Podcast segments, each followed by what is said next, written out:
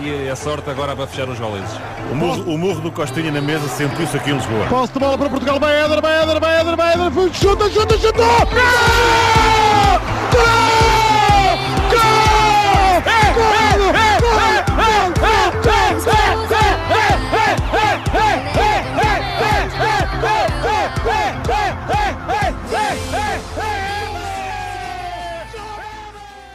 Olá, bom dia a todos, bem-vindos a mais um episódio de Amor à Camisola. Espero que tenham tido uma ótima semana e, e hoje temos o nosso terceiro episódio do podcast. Uh, e hoje vamos abordar aqui uma modalidade que ainda não foi falada aqui no podcast e vamos ter aqui um convidado ligado a essa modalidade e refiro-me ao basquetebol. Neste episódio trouxe aqui mais um atleta federado que eu conheço há alguns anos e que tive a oportunidade de acompanhar o seu crescimento uh, enquanto pessoa uh, andou comigo nos escuteiros um, ehm, e ainda anda. E mais recentemente tenho tido a oportunidade também de o acompanhar uh, neste seu crescimento enquanto atleta no, no basquetebol. Porquê? Porque uh, ele joga aqui num clube uh, na, na, na, minha freguesia, uh, Algarve Martins, e o, o clube é o Grupo Desportivo Maria Alberta Menezes, e o nome dele é Tomás Almeida. Passando aqui já a apresentar o meu, o meu convidado, ele tem 18 anos, está neste momento no 12 ano em Ciências e Tecnologias, um, pratica basquetebol há 8 anos, começou no, no escalão Bini, 10, desde aí nunca mais parou e foi chamado até para treinos de captação da seleção distrital de Lisboa, em sub-12 e sub-14, e uh, graças às suas grandes skills foi vice-campeão do torneio de 1 um contra 1 um, em distrital um, em 2019. neste ano conturbado, o Tomás atuou não só no, no escalão do sub-21, bem como fez a sua passagem para a equipa sénior uh, masculina do clube. Em relação a, a hobbies, gosta de ler, ver séries, estudar temas que o ajudem a ser melhor atleta e jogador, uh, e claro, gosta de conviver com amigos. E, como adepto de, de basquetebol, que ele também é, ele é, é também acompanha a NBA, como é óbvio, e é adepto dos Milwaukee Bucks. Antes de passar aqui à, à palavra, a palavra ao, ao Tomás, para vos falar, gostava desde já de lhe agradecer ele ter aceito este meu convite e, e é um gosto tê-lo aqui, porque ainda mais sendo um amigo meu, uh, ainda me deixa mais contente e tenho a certeza que vai ser uma conversa bastante produtiva e que ele nos irá dar aqui perspectivas únicas, uh, não só dele enquanto jogador, bem como, como de si dentro da modalidade. Portanto, Tomás, da tua palavra, se quiseres aí saudar o pessoal. Olá a todos. Uh, queria só agradecer o convite mais uma vez e dar-te os parabéns pela, por esta iniciativa acho que é um projeto extremamente interessante e que vai uh, ajudar muitas pessoas a, a descobrir as modalidades, uh, mais pela, pela perspectiva de dentro de atletas e treinadores. Obrigado, Tomás. Um, ter aqui a tua presença e, e poder acompanhar-te aqui ao longo deste, destes anos é, é também um gosto ter-te aqui. E, e pronto, e se estiveres preparado, podemos já avançar já para a entrevista. Vamos, vamos. então, a primeira pergunta que eu te, que eu te faço é, é de onde é que nasceu esta tua paixão ao basquete e quais é que foram os teus primeiros passos na, neste desporto? Então, eu quando, quando era novo, antes de entrar para o basquete, uh, era apaixonado pelo futebol e queria ser como o Messi e mais na escola só jogava futebol. Uh, e depois, quando a minha irmã nasceu, os padrinhos da minha irmã o padrinho da minha irmã é treinador no clube onde eu jogo agora e os filhos dela eram jogadores. Uh, e pronto, e como éramos muito próximos, eles puxaram-me para o basquete. Uh, uhum. E pronto, e quando, quando experimentei, uh, adorei e desde aí nunca mais parei. E pronto, e o futebol ficou de parte. e não te arrependes, acredito. Não, não, não, não.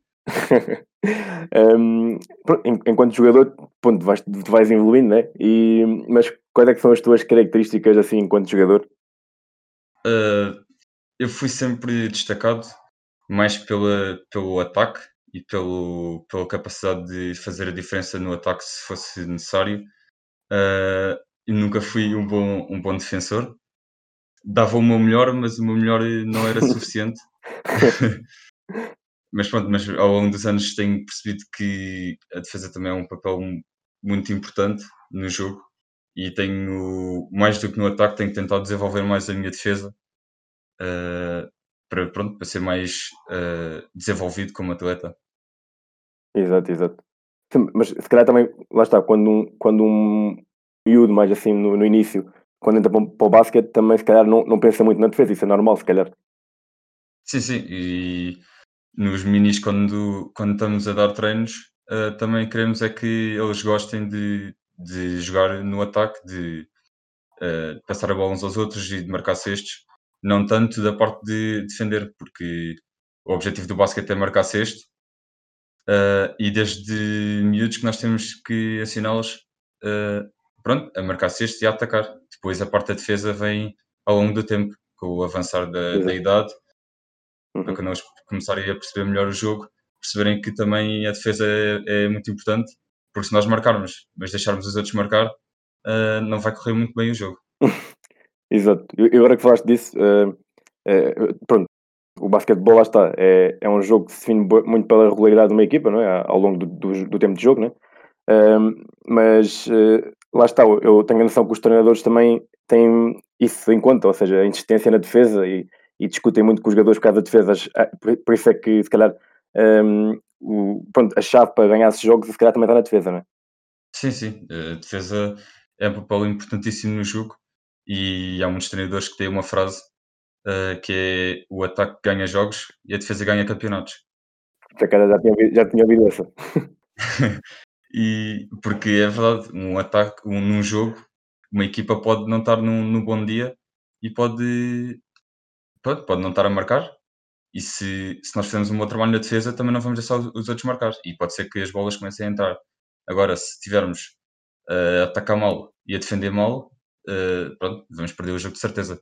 Por isso é que os treinadores insistem tanto eh, na defesa e a defesa não é, não é tanto uma questão técnica. A defesa é 80% de garra e de querer a bola e 20% da parte física.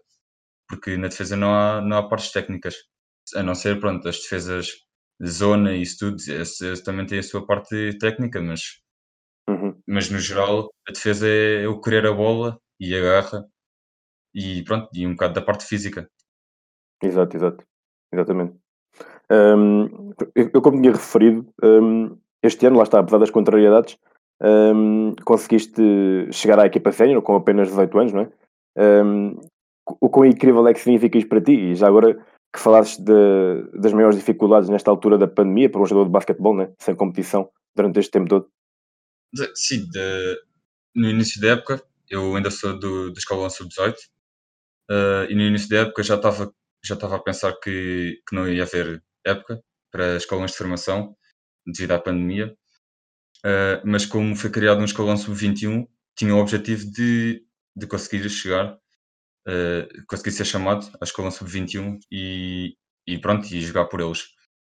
E passado um, um ou dois meses de treino, eh, o treinador, o meu treinador sub-18 disse-me que para eu ir treinar ao sub-21 Uhum. eh, e fui e, e pronto, ainda, ainda estou lá eh, hoje e, e depois por volta de dezembro começámos a treinar algumas vezes com, com os séniores, os sub-21 porque devido à pandemia houve montes de jogos que foram eh, foram recalendarizados. Uhum. eh, e por isso os sub-21 treinavam com os séniores à sexta-feira. E com o passar do tempo eh, com- já estávamos habituados e para a altura de dezembro o treinador dos séniores eh, disse para ir treinar mais vezes com só com a equipa sénior e pronto, e depois cheguei a, a fazer o, o meu primeiro jogo pelos séniores eh, antes do Natal e, e pronto, e é incrível com esta idade já poder estar eh, no escalão sénior porque vou jogar contra atletas com, com muita experiência e que me vão dificultar a vida Uh, mas por outro lado também estou a treinar com, com outros atletas, também com muita experiência e que me vão ajudar enquanto pessoa, como colega de equipa e sobretudo como atleta. Muito bem. Sim, eh, acredito que tenha sido, apesar de teres meio que passado um patamar, acho que também vais aprender muito com, com esta subida, não é? Exato. E em, em relação, a, em relação a, às dificuldades desta pandemia, eh, acredito que, que esteja a ser complicado, não é? É, é. Para, para os escalões sénior não, não está sendo tão complicado porque ainda vamos tendo jogos, apesar de muitos deles uh, não se poderem fazer porque a outra equipa está uh, com algum infectado ou, ou porque estamos em confinamento, como, como é o caso. Uh, mas pronto, para os escalões de formação é extremamente difícil. Primeiro porque os atletas começam a ficar sem motivação.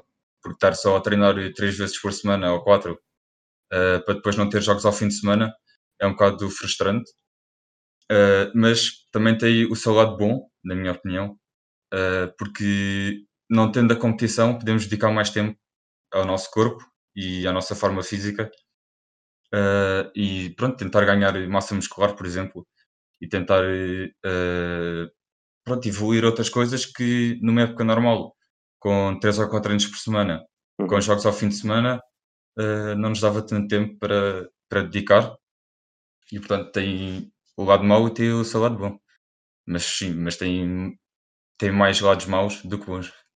Pois, exato. Um, por, acaso, por acaso queria, queria fazer esta pergunta, que é que achas que por exemplo, uh, estes miúdos agora que estão assim na fase de formação uh, vão sentir muito, uh, ou seja, no futuro achas que vai haver, vai haver menos qualidade nos nossos, nossos campeonatos? em termos de formação, se houver época no próximo, no próximo ano, por exemplo, acho que no início vai ser muito difícil eles voltarem a adaptar, porque o ritmo de treino, por mais intenso que seja, não é o ritmo de jogo. Claro. Uh, e por isso vai ser muito complicado eles conseguirem adaptar uh, outra vez ao, ao ritmo todo de terem aulas, depois terem treinos ao, ao final do dia e depois ao fim de semana estarem, estarem em jogos também. Uh, acho que vai ser complicado, mas, mas pronto. E como tu dizes, se calhar vai a qualidade das nossas competições se calhar não vai ser tão boa, uh, mas, pronto, uhum. mas também vai ser uma questão de tempo até eles se adaptarem e voltar tudo normal. Ok, ok. agora, agora falando, lá está, aqui do, no nosso país, uh, eu, te, pronto, eu tenho noção que o basquetebol na, nem sempre foi uma modalidade assim muito valorizada né, no nosso país, mas, mas tenho reparado mais agora também a nível de transmissões televisivas que, que têm sido feitos mais destaques e aos feitos conseguidos, mas, e nos últimos anos tem havido alguma mudança devido a, às várias modalidades a nível nacional têm alcançado assim grandes feitos, né? Um, parece-me que a imprensa tem vida finalmente olhado para, para as modalidades que nos, que nos representam. Uh, queria saber qual é que a tua opinião acerca deste tema. Achas que, que tem evoluído uh, ou não? Uh, acho que sim.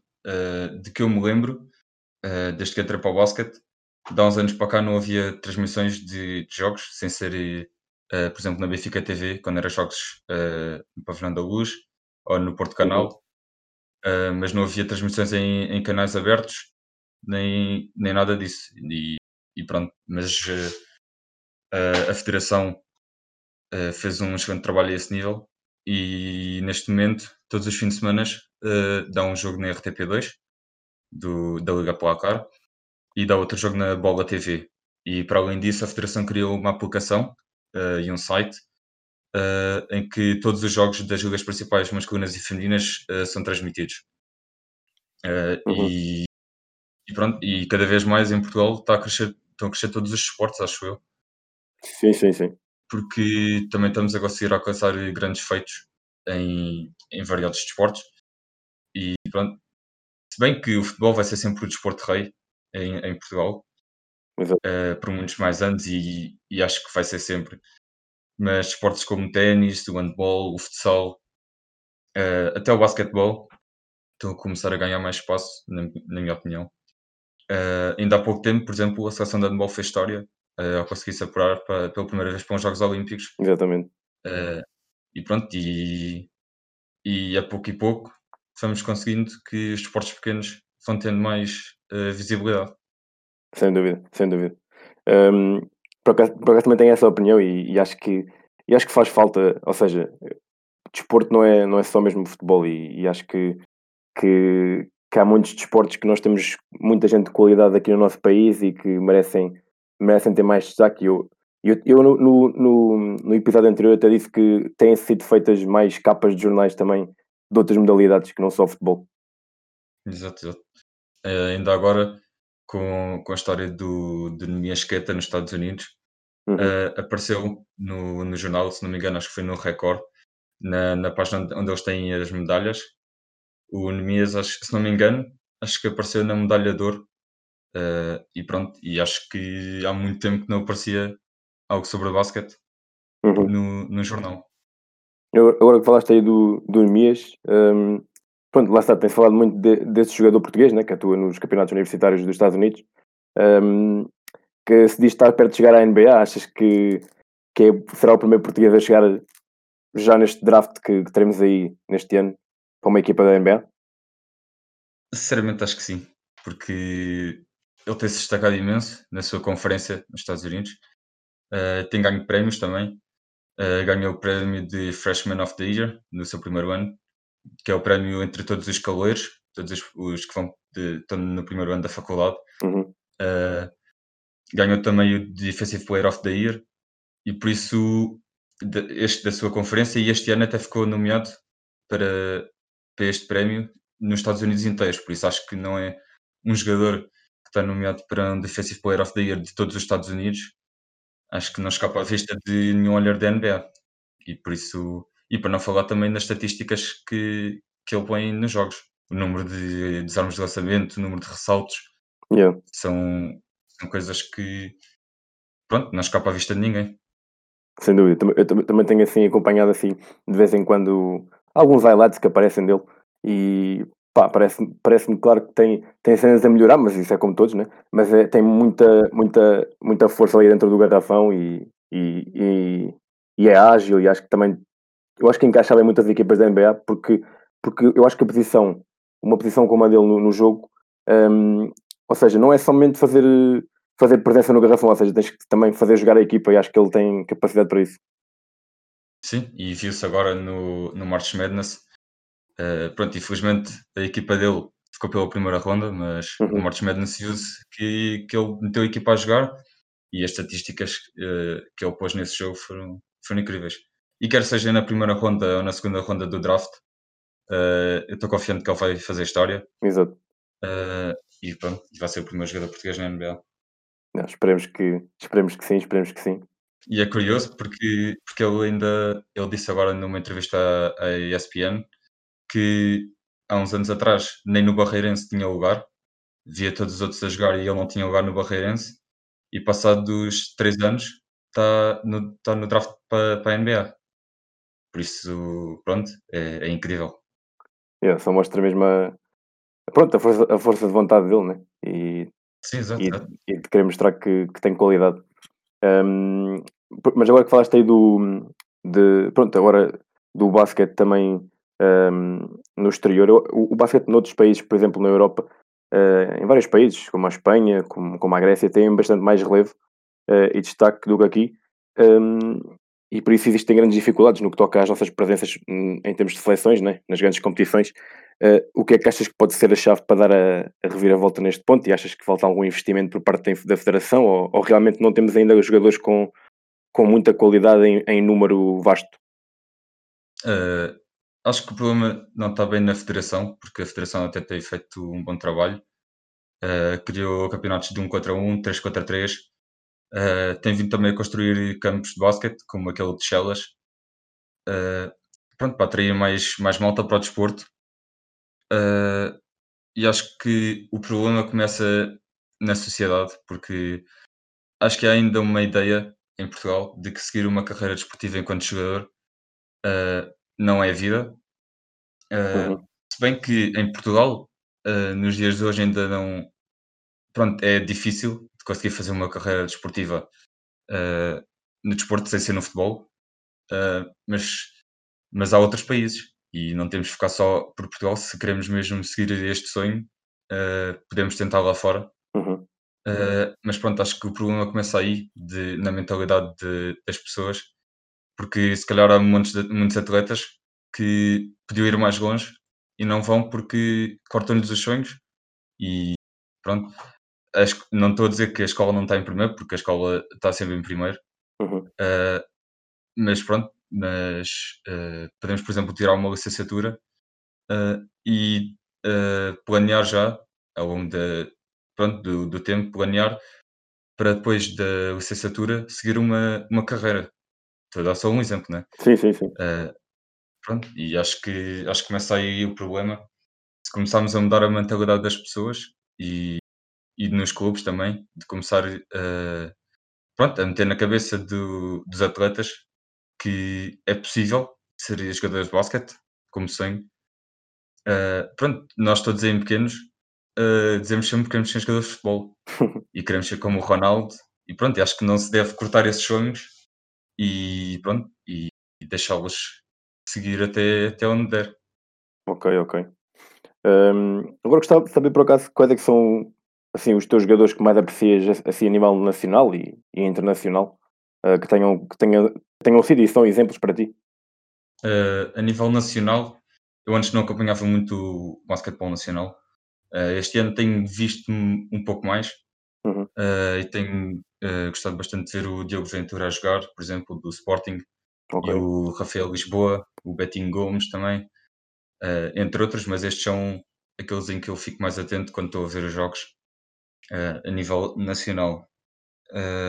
mas pronto, mas depois a nível internacional, hoje em dia há montes de atletas que, que são ídolos e que pronto, e que as pessoas gostam muito de, de os ver jogar. Tem, por exemplo, uh, sou bastante fã do, do Giannis, uhum. uh, dos Bucks. pronto, não só pelo jogador que é, mas pela história toda de superação. Uh, desde quando eu era pequeno, tinha que vender, agora não me estou a lembrar do quê, mas tinha que, que ajudar a família. Não tinha sequer sapatos para, para poder jogar e agora está onde está. Duas vezes MVP seguidas da NBA. Não, ele, é, ele, é, ele é mesmo um monstro já. Ele é mesmo um monstro. Naquilo. Sim, sim, exato. o Kyrie Irving, por, por exemplo, uhum. a maneira como ele ataca, como ele passa pelas defesas e a incrível capacidade de drible e de controle da bola é, tudo, é, é incrível, é de outro mundo. E pronto, o Jamorant, ser o monstro que é, a nível atlético, a capacidade de explosão e de salto dele, e muitos outros. O, o LeBron, por estar há 18 anos na NBA e continuar a ser tão dominante. Sem dúvida. E o Doncic. Pronto, pelas coisas óbvias. A facilidade que ele tem em marcar pontos e meter a equipa a jogar. Uh, pronto, é incrível. É incrível a qualidade dos jogadores que estão, que estão na NBA. E tu falaste aí do, falaste aí do Doncic. O Doncic é, é um aquele exemplo de um jogador que, que conseguiu brilhar na Europa e, e pronto, e, e, no ano a seguir brilhou logo na NBA, ou seja, aquele é mesmo um talento também. Exato, exato. Ele com, com 16 anos estava a jogar na Euroleague pelo Real Madrid. Yeah, yeah. Por isso é, é incrível. Yeah, sem dúvida. Eu, eu, eu deixei que tu disseste, disseste também, também gosto, gosto de todos, claramente. Um, eu, eu, também, eu também acompanho o NBA e, e, o, e o basquete nacional. Uh, também, também gosto muito do, do Rafael Lisboa porque olhando para ele e acompanhando de ano para ano, tem-se vindo também a, a, ver que ele está a melhorar e, e, e sendo ele um base, um, muitas vezes também, eu lembro perfeitamente no início que era, ele era um bocado fuso, pronto, não passava muita bola, mas ele agora tem sido mesmo um verdadeiro base e estou a gostar muito da evolução dele também. Um... E, tem, e tem ganho espaço também na, na equipa. Sim, sim, sim. Há uns anos para cá ele, ele ficava no banco o jogo todo se fosse preciso. E agora Sem já dúvida. é um base de rotação e já joga quase 20 minutos por jogo se for preciso. Sem dúvida. Um, para terminar, agora gostava só que me dissesses qual é que é o teu assim, grande sonho ou sonhos que tu tens assim, no teu percurso de basquete a nível de patamares e conquistas? Pronto, eu tenho o grande sonho de conseguir seguir numa carreira de, de jogador de basquete. Como eu disse antes, não tem que ser a nível nacional, posso tentar uh, explorar uh, outros países uh, pronto, vou dar o máximo e treinar o máximo que eu conseguir para, para conseguir alcançar este objetivo uhum. e quem sabe um dia poder jogar pela, pela seleção nacional. Esse é mesmo um sonho. Uh, pronto, e não vou deixar de trabalhar para, para lá chegar. É isso mesmo. E também, também gostava de, de ver o meu clube do coração, o de Mamo, na, a jogar numa Pro League ou numa Liga Placar. Isso é, e pronto, isso, pronto, isso com os anos, havemos de, de conseguir lá chegar. claro que sim, claro que sim. Sim, eu acho que, e, e agora falaste aí do, do Gnam, acho que tá, também há, muito, há muitos jogadores com muita qualidade no, neste tipo de campeonatos e que, e que pronto, e, e que se calhar não, não são, lá está, não, não são conhecidos porque pronto, não, não há transmissões destes jogos, a não ser nos, nos YouTubes dos clubes e acaba por ser só mesmo os, os adeptos desses clubes a, a acompanhar esses jogos, não é? Exato. No futebol, por exemplo, temos o Canal 11, às vezes a Sport TV também dá online jogos de, da segunda, terceira divisão Yeah, e yeah. pronto, acho que também se calhar podíamos, uh, não, não falo só do basquete, falo também de, de outros esportes, uh, devia-se começar a apostar mais uh, nessa, na transmissão de todos os outros esportes, não só no futebol, porque há muitos jogadores que, que têm imensa qualidade, mas que não são vistos, sem ser pelo, pelos adeptos dos seus clubes, pelas outras equipas que jogam contra eles. Uhum. no, no futebol, hoje em dia já quase todos os clubes têm olheiros e, e por isso aqueles jogadores que se destacam mais acabam sempre por vir ao de cima e conseguir uh, subir de nível. Mas em desportos mais, mais amadores, não é essa. A não ser que a tua equipa seja, esteja num, bem classificada uh, ou que suba de divisão, uh, é muito difícil que, que, pronto, que os jogadores com qualidade saiam para fora e para clubes mais fortes. Exato, exatamente. Um, agora, antes de passarmos aqui à, à curiosidade final, um, desde já queria te agradecer por teres, um, teres aceito aqui o meu convite e, e se quiseres dizer aqui umas, umas palavras e, e despedir aqui do pessoal, uh, passo-te aqui a palavra. Eh, mais uma vez agradeço eu o convite uh, e queria só dizer que para não deixarem de acreditar no, nos vossos sonhos, porque é, é o que nos move, não é? É os nossos sonhos e os nossos objetivos. Uh, e por isso, qualquer que seja o vosso sonho, uh, seja chegar à NBA, seja ser o melhor advogado, pronto, qualquer, seja, qualquer que seja o vosso sonho, a vossa profissão de sonho, uh, não deixem de lutar por eles. e pronto, e, e continuem a trabalhar. Sejam consistentes com, com o vosso treino e queiram sempre mais. Nunca estejam satisfeitos muito obrigado. Um, eu por acaso gosto, gosto muito de gosto muito de acompanhar os, estas pessoas que, são, que, eu, que eu conheço neste caso uh, e, e, acompanhar a tua carreira no basquete tem vindo a ser um, tem sido a ser muito gratificante para mim e, e, e, não só tu mas também o teu irmão que eu também conheço e, e, outras pessoas que, que tive a oportunidade de conhecer também ligadas ao basquetebol e acho que, que sem dúvida que essa, essa, isso tudo disseste em relação aos sonhos, acho que é, é o mais importante. É, é, nós acreditamos que é possível e, e que vamos lá chegar e, e, mostrar a nossa qualidade. Exato. E por muito que os outros duvidem do, dos, nossos, dos nossos sonhos, uh, é só mais uma razão para, para nós trabalharmos. Sem dúvida. Para mostrarmos que é possível. Exatamente, exatamente.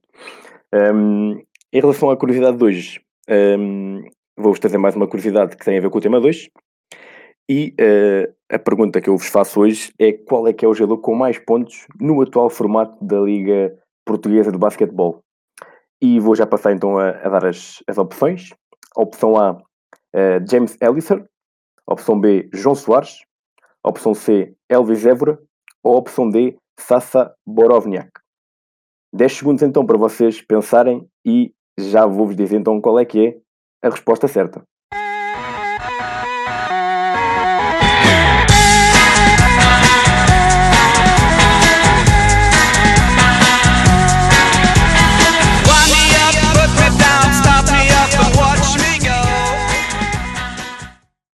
Muito bem, e a opção correta é a opção A. James Elliser, neste momento, é o jogador com mais pontos uh, neste atual formato da Liga Portuguesa, com 2.842.